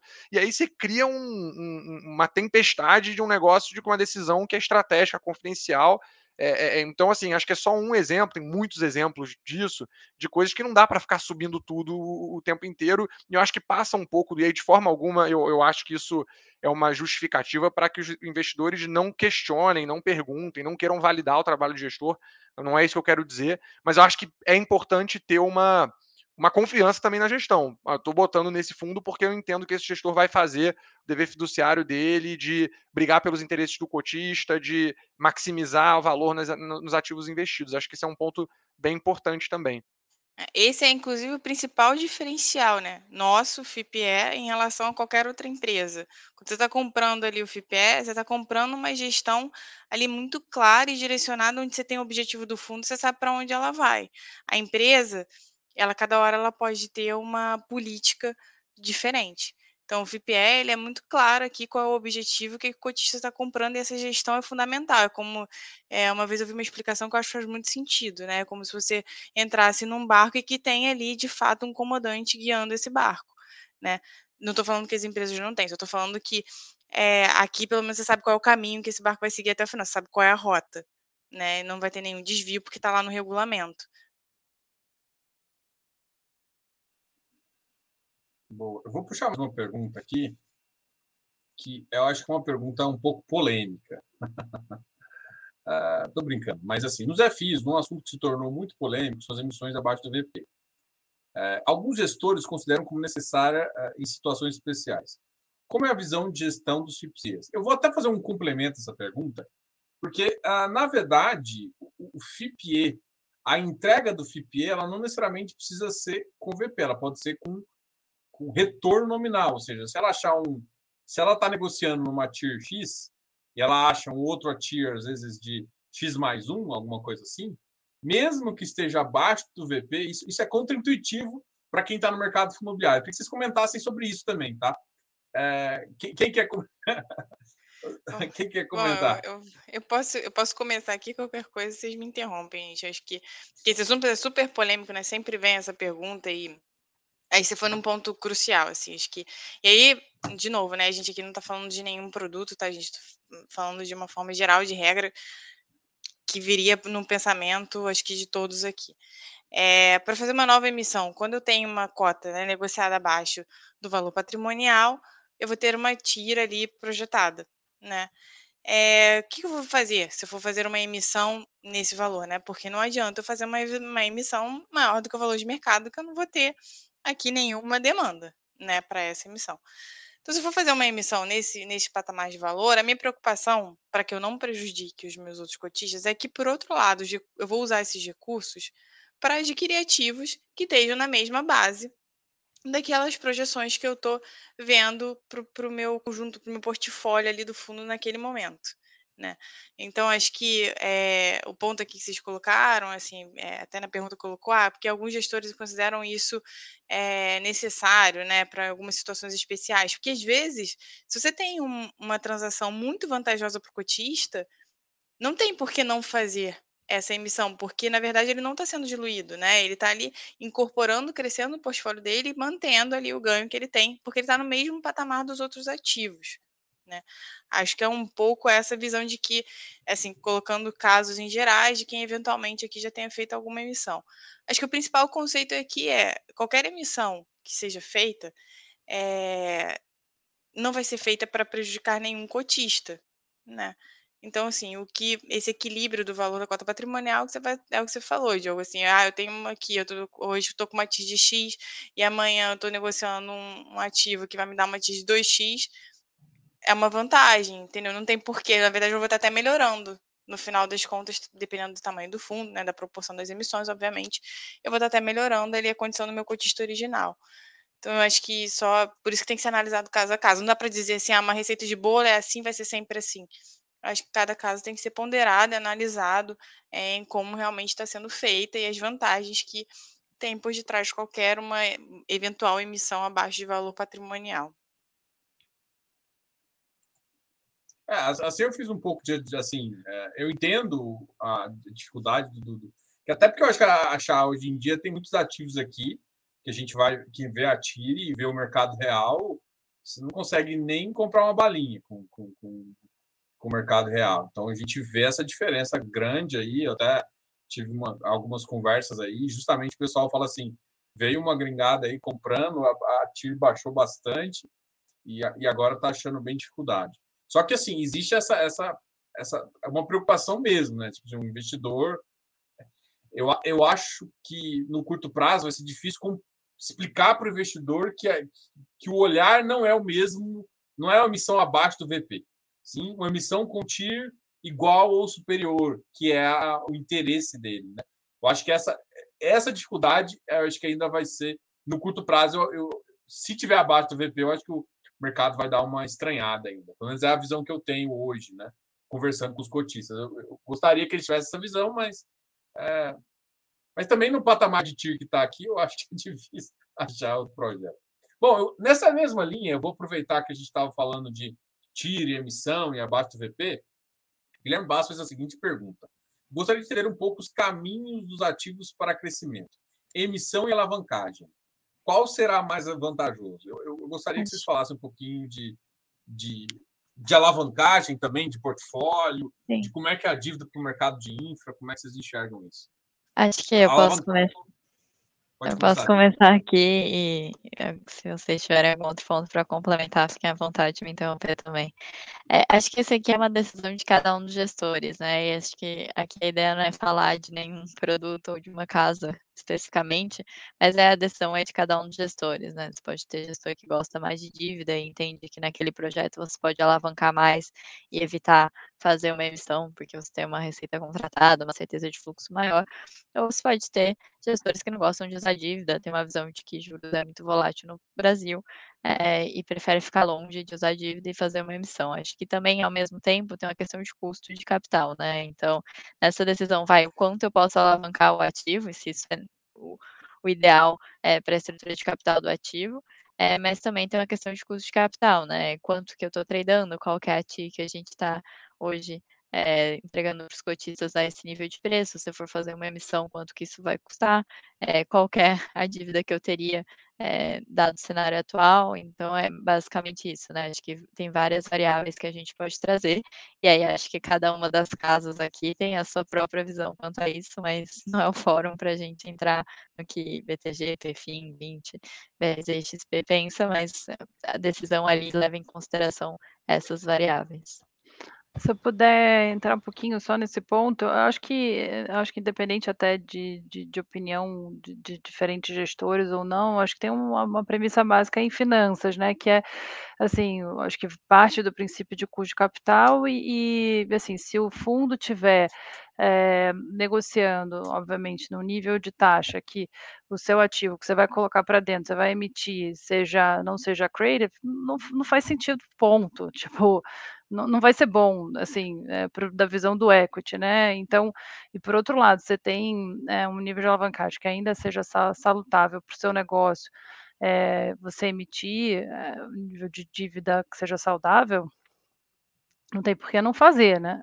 Então acho que é, acho que vai meio que de um de princípio aí meio meio básico mesmo de finanças de, de fazer esse equilíbrio é, de usar alavancagem sempre que é, sempre que for favorável para o negócio É, obviamente, é, aí tem questões fiscais também, mas que acho que nem não precisamos entrar muito nesse mérito, mas é, acho que é sempre o, o, chamado aqui cuja oportunidade. Então. Eu, eu, eu até vou fazer um comentário, assim, eu escuto, eu estou bem ligado com, com as gestoras e com os gestores aí, é, bem próximo. E o que eu, que eu vejo que falta, às vezes, é complicado falar isso, que é papel nosso aqui também. Porque, por exemplo, aqui a gente falou do OC, né, o custo médio do capital, do custo capital. É, se você não entender essa estrutura básica, é, é, porque, porque assim, vamos lá, uma, mas uma coisa bem simples é, de um, um é, existe diferença entre contrato, um contrato de um, de um fundo imobiliário, e um contrato de um fundo às vezes de infra. Então, não dá para simplesmente chegar e falar assim, a alavancagem é ruim, como muita gente pinta. Por quê? Porque às vezes você tem um contrato é, tão bom, às vezes vou comparar aqui, fazer uma comparação até esdrúxula, mas um contrato atípico lá, com um pegador, inclusive, melhor, às vezes, mais que AAA.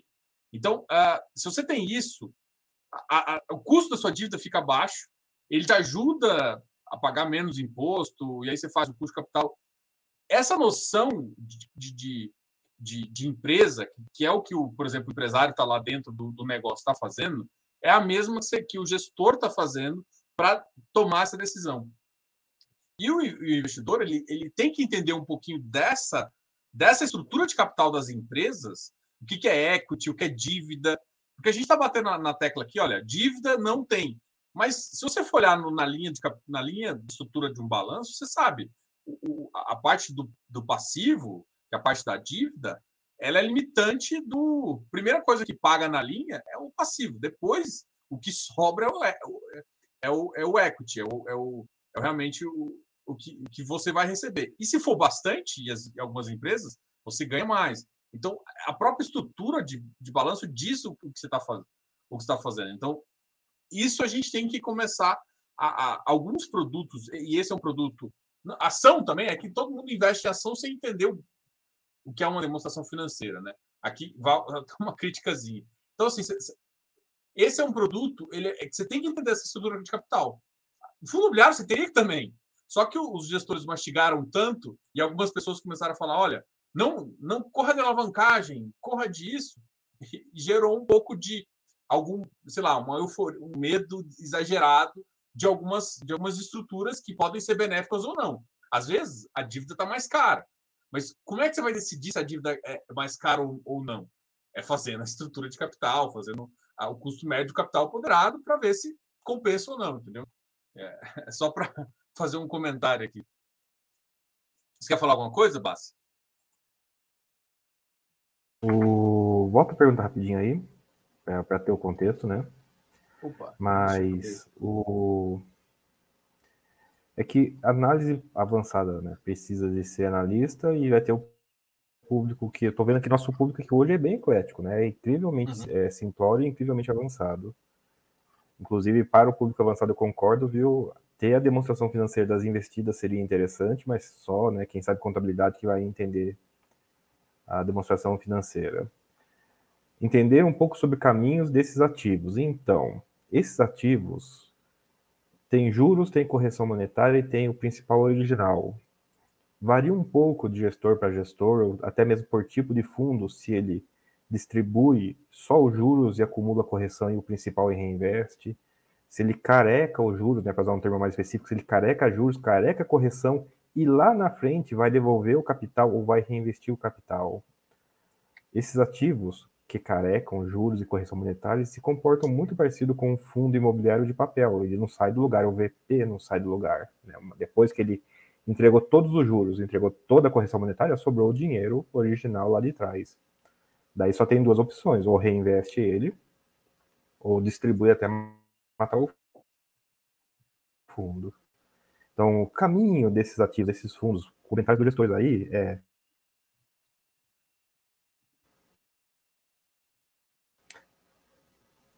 Travei e voltei. Travei e voltei. Voltei? A pergunta para os gestores é: como vocês imaginam para manter os fundos de vocês tendem a ser contínuos, tendem a ser de, de amortizar até o final? Qual que é o estilo que vocês estão praticando, que vocês estão vendo? Isso, isso depende do, do ativo, né? Assim, depende do ativo que você está investindo. Você está investindo numa nova concessão que tem muita coisa pela frente, então, naturalmente, para você buscar aqueles resultados em 30 anos, você vai ter que fazer investimentos correspondentes. E é lógico que isso vai estar no plano original que você defendeu. Se você tem ali um ativo que de alguma forma tem uma capacidade de crescimento ainda grande pela frente, da mesma forma, você vai ter que direcionar investimentos. Agora, de onde vem o dinheiro para investimento? Do fluxo de caixa? E aí eu diria uma coisa, a gente está falando de infra. Infra é naturalmente alavancável. Tá? Então, assim, a, a, tendência é que você consiga taxas boas e alavanque a companhia para você poder fazer essas expansões futuras. Supondo que sejam ativos maduro, próximo ao fim da concessão, você pode até fazer uma, uma alavancagem para antecipar resultados e distribuir para o investidor. Então, de novo, tem estratégias diversas, mas eu acho que todo mundo aqui tem um foco. Garantir a sustentabilidade de resultado até o final do fundo. Agora, se esse final do fundo é um, uma concessão de curto prazo, de longo prazo ou perpétuo, a estratégia de cada um vai ter que ser adaptada a isso. Mas importante, é, infra é alavancável. A natureza do projeto é ter dívidas geralmente disponíveis a, a, preços, a custos interessantes. Tá? Geralmente menores do que o custo de capital. E, e até complementando esse ponto do, do José, assim, acho que é, muito, isso passa muito também pelo papel do gestor, né? Eu acho que às vezes você entra num ativo com a cabeça de é um ativo que você quer segurar para o vencimento, um ativo que você não tem necessariamente uma intenção de vender. Então imagina que eu, eu bato aí na sua porta né, e falo, poxa, me, me investe aqui num ativo, eu vou comprar, minha tese aqui hoje é de te devolver esse dinheiro com uma taxa X, uma TIR X em 30 anos. É, e, e, pô, acho que tá um investimento atrativo, você fala, poxa, beleza, tá, acho, acho atrativo mesmo, vamos embora. E aí, daqui a dois anos, aparece um comprador aqui e fala, não, eu pago três vezes o que esse ativo, enfim, o múltiplo X desse ativo, que eu olho e falo, poxa, acho que vale a pena é, eu sair no terceiro ano em vez de segurar até o trigésimo, porque senão eu não estou tomando uma decisão que é economicamente favorável para o André. É, e, e, eu acho que é aí que está também a vantagem né, do, do da, da, governança do mandato discricionário e da acho que a governança e o papel do gestor, de poder olhar e falar: não, não, é melhor mesmo, é melhor para André sair é, agora, é, porque eu estou vendendo a um preço que eu acho que traz uma taxa de retorno, é, é, é ainda que adequada para esse período mais curto, melhor do que se eu tivesse é, segurando esse investimento por 30 anos. Então, às vezes nem é tão positivo você deixar o negócio amarrado demais, porque tem coisas ali que, que podem ser feitas de modo a maximizar valor também. Acho que isso é um ponto importante. Acho que a gente sempre pensa nisso de, do ponto de vista de, de proteção. Né? Não, quero ter muito claro aqui como que vai ser, quanto tempo vai durar, mas não necessariamente se não sair exatamente daquela forma é para o mal. Muitas vezes pode ser para melhor. E acho que entra aí o papel também de todos nós aqui de, de buscar esse, esse inesperado positivo também, né? O que, a gente pode fazer ali para fugir da premissa para o bem, né? Bom, eu vou fazer a última pergunta. Eu vou amarrar essa pergunta do. Na verdade, uh, do, do, Eduardo, eu vou, vou, fazer uma pergunta, até porque teve aqui uma das perguntas do pessoal que foi justamente assim. A, normalmente você tem um projeto, às vezes você está pensando que vai durar 20 anos, e aí você vende antes. E é uma decisão, vamos supor que a decisão seja tentar reinvestir. Né? Por regulamento, vocês podem, uh, por exemplo, você vendeu, teve um lucro bem acima do, do, do esperado. Qual que é o, uh, qual que é o tempo que vocês podem ficar para tomar essa decisão de, de, de, de, de reinvestimento. E aí, uh, e aí eu vou já emendar na última pergunta, que é, que é essa seguinte aqui. Uh, sobre pagar mensalmente. Né? Essa é uma, uma. Eu acho que os investidores gostam desse pagamento mensal, gostam da, das contas. Eu queria fazer essas duas perguntas, né? Sobre é tão é, é complicado mudar de trimestral para mensal? O que, que, que, qual que é o impeditivo em relação a isso? E, a, eu acho que até vou voltar com o Eduardo nessa, nessa continuação dessa, dessa dúvida, assim. Por exemplo, beleza, a decisão foi desinvestir. E eu concordo, às vezes, por exemplo, você está numa tira agora e até você conseguir essa tira no curto prazo, às vezes alguém faz uma oferta acima do mercado, o mercado está tá aquecido de infra, e você consegue uma proposta excelente, o cotista vai sair muito bem. Eles falam assim, cara, vou tentar reinvestir num projeto similar ou alguma coisa que a gente está puxando aqui. Qual seria o prazo que você poderia ficar até tomar essa decisão ou até reinvestir o ativo? É, hoje a gente tem, eh, você tem para o FIP diretamente, né? Aí você tem alguns desenhos de estrutura que você pode ter. É, você pode ter alguns investimentos feitos por meio de holding, essas holdings podem ter alguns investimentos embaixo. Então, mas falando exclusivamente de FIP, tá? Acho que é, é, você tem ali, e os FIPs eles são regrados por um conjunto de, de, de normativos, né? Que é principalmente a 578, a instituição CVM, que é a de FIP, junto com a L11478, que é a de, de, de FIPS e EIs. É, uma vez que o ativo, a gente precisa estar enquadrado em 90%, né? Então a gente precisa estar, coloca, precisa estar aplicado 90% do nosso portfólio em ativos elegíveis. É, no caso de desenquadramento por causa de, de, de, de, venda no FIP, né? A gente tem ali até o final do segundo mês subsequente ao período desse desenquadramento. Então, isso é bem. Poxa, olhando, olhando friamente para o FIP, falando: olha, eu tive uma venda que desenquadrou o meu investimento de 90%, a gestão tem aí esse período para alocar ou amortizar cotas, tá? É, e aí, e aí assim, não sei, Diogo, se, se, você quer que já pegue também o gancho da, do, da pergunta do mensal aqui também. Sim. Eu, eu, eu acho assim, é, acho que cada gestor acho que tem sua, sua abordagem. Eu acho que isso passa também por uma abordagem comercial. É, e aí depende também do portfólio. Acho que tem muitas variáveis aqui, tá? É, é, passa, eh, eu acho que é uma abordagem comercial, eu acho que passa pelo, pela composição do portfólio, se é um portfólio que está predominantemente em dívida, se está é, é, é, predominantemente em equity. eu acho que em muitos casos aqui, isso, isso acaba sendo também uma preocupação de sinalização para o mercado, né? Poxa, é, é é, sustentável você distribuir mensal, ou não é, ou da forma como você comunica para o investidor também. Poxa, estou distribuindo mensal agora, mas é por um período determinado. Eu acho que cada um tem a sua abordagem, acho que vai muito também das particularidades de cada fundo. Acho que como a Beatriz colocou, né? Acho que a nossa ideia é que não é ficar entrando nos produtos de cada um e como cada um faz é, determinada estratégia, mas assim, não sei aqui se, se, meus colegas vão concordar, mas entendo aqui que é uma, é uma, uma abordagem individual que leva em consideração várias coisas, portfólio, é, poxa, é, é, é a, a, né, como que isso é, é, alinhado com os investidores e, e, enfim, acho que desenho do fundo não tem, acho que é, acho que é mais por aí, tá, pessoal? E aí vou parar de falar um pouco aqui. Não, concordo, é isso mesmo. É, no fim, depende de novo do que está debaixo também e da forma como está setada né, o estatuto e as, e as é, determinações do, das próprias investidas. Então, cada, cada um vai ter uma dinâmica diferente. É, é, é menos é, enlatado do que os fundos imobiliários, vamos chamar assim, sem querer né, a forma pejorativa aqui de forma alguma, mas é, os ativos diferem muito entre eles, então, e as dinâmicas também. Então, acho que mesmo quando você vai para o universo de, de transmissão, que é mais previsível, os fluxos são dentro de períodos muito curtos, eles acabam sendo erráticos. Né? Longo, olhando longo prazo, anualmente e tal, você consegue ter essa previsibilidade ou uma certa consistência, mas olhando num espectro mais curto, de um, dois, três meses, eh, essas coisas podem variar bastante. E aí você fica com uma oscilação muito grande também de distribuição. Então, acho que vai meio de caso a caso mesmo. Legal. Pessoal, a gente está aqui com uma hora e quarenta, a gente falou que ia fazer em uma hora e trinta. É, a gente, eu sei que tem um monte de pergunta ainda. A gente promete que faz esse evento novamente no segundo semestre. E às vezes a gente, como já fez a apresentação, faz um, só discussões mesmo. Eu acho que vocês estão muito curiosos. Faz muito sentido ter essa conversa aqui. Eu vou deixar um pedido né, para os gestores aqui de, de criar um, como se fosse. Eu até já tinha falado do pessoal, faz Vamos criar um informe mensal ou alguma coisa parecida para a gente publicar lá no administrador, para a gente poder criar o nosso site. A gente está desenvolvendo, já até tem um site que está quase pronto aí, de forma manual, mas esse tipo de informação, uma, um conjunto ali, ajudaria a gente a criar site. Porque eu, 90% das perguntas que eu recebo, além de produto, né? Além de produto, é aonde eu acho a informação. Eu falo, ó, no site cada um tem, a gente até tra trazendo um link com todos os sites, todo mundo, todos os, os CIPs e fundos de infra.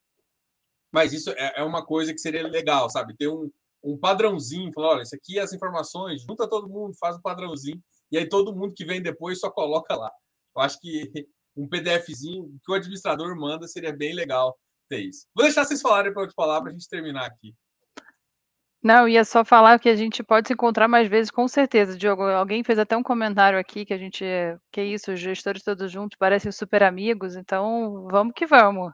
Super amigos aqui, Liga da Justiça, que quiser chamar, a gente volta, chama e está de volta aqui. Então, eu queria, assim, como últimas palavras, realmente agradecer. É, a gente veio provocando essa ideia da gente estar né, tá mais próximo dos investidores e as dúvidas vão surgindo, coisas que a gente não tinha imaginado e, e acabam sendo abordadas. E, e vamos para o próximo. Obrigada aí, do lado, só agradecer. Não, da mesma forma, agradecer a oportunidade aqui, a gente está sempre à disposição. Acho que falar do produto que a gente lida no dia a dia é sempre prazeroso e tirar dúvidas é, é para isso que a gente está aqui. É isso aí, obrigado também, Diogo, André, pô, a todos. Prazer estar aqui com vocês e contem com a gente. Pô, vamos fazer mais conversas dessa e acessem a gente também, acho que no RI, estamos aqui para ajudar. É, bom, faço minhas palavras, o que todo mundo falou aqui, é, minhas palavras também. Obrigada pelo convite. É, obrigada por todo mundo que ficou todo esse tempo aqui ouvindo a gente falar. É, eu estou à disposição, tenho certeza que todos os outros RIs estão à disposição para responder qualquer dúvida e fazer outra live, com certeza, todo mundo junto aqui para explicar mais o produto. E quanto mais investidores a gente trouxer para o produto, é melhor para todo mundo, né? Esse é o nosso objetivo. Com certeza. Bom, eu também queria agradecer, enfim, obviamente aqui é, essa, essa oportunidade, né, a chance de estar aqui falando, né, de novo do, do, do FIPE como um todo, né, acho que é importante, a gente vem falando bastante disso, né, Diogo, que é importante a gente explicar esse produto, acho que é, o papel de vocês aqui, mais uma vez, é fundamental aqui para a gente, e, e, e, é muito importante que a gente consiga ter acesso, explicar e trazer essas dúvidas aqui, a gente poder esclarecer, isso é fundamental aqui para o nosso lado, e a gente continua aberto, obviamente, no canal do RI, para qualquer eventual dúvida que venha surgir, que queiram falar antes da gente ter aqui o nosso, nosso próximo encontro. André? Dá uma boa noite para todo mundo aí, espero que tenham gostado, espero que tenham ajudado né, a esclarecer, a entender um pouquinho essa área que é tão, tão fascinante. Né? E aquilo, né? Fundo fechado, negocia na bolsa. Preço de bolsa pode estar com euforia, pode estar com depressão. É sempre interessante conseguir separar um do outro, que só é possível em fundo fechado, não teríamos essas discrepâncias em fundos abertos. Bora lá, pessoal, essa área é legal. Então tá, pessoal, quero agradecer aí todo mundo não esquece de dar um like aqui no vídeo. A gente vai ter mais informações aqui na descrição, vai colocar o link ainda desse material para vocês, se você está vendo isso depois. Se não está vendo depois, a gente vai distribuir no, no, Telegram, que o pessoal conhece de infra, do, do Jacir. A gente vai distribuir aí no mercado também. E aí, para todo mundo acessar esse material. E a gente já marca, assim que a gente tiver a segunda, o segundo fórum já, a gente já divulga a data para vocês. Agradeço a todo mundo que está aí e até mais, pessoal. Tchau, tchau.